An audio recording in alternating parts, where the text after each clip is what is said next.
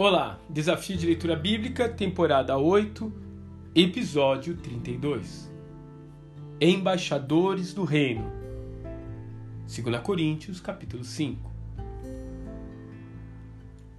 Paulo avança pelo capítulo 5 nos falando daquilo que motiva e, consequentemente, impulsiona o seu ministério, que é a reconciliação.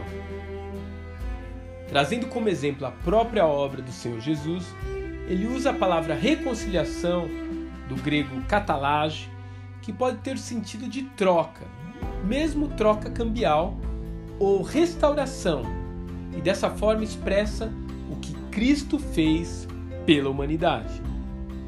Assim, toda a virtude e integridade de caráter de Cristo foi entregue como uma compensação pelos pecados da humanidade.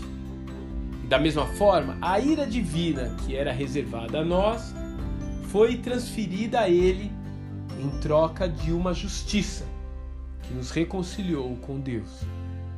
De fato, o apóstolo não poderia ser mais assertivo quando disse no final do capítulo: Aquele que não conheceu pecado, Jesus, Deus o fez pecado por nós, para que nele fôssemos feitos justiça de Deus.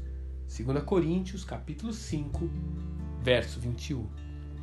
E assim, em vista de todo o sacrifício feito a nós, Paulo enxerga seus seguidores como uma extensão dos braços de Jesus na terra, trazendo reconciliação àqueles que ainda estão no mundo.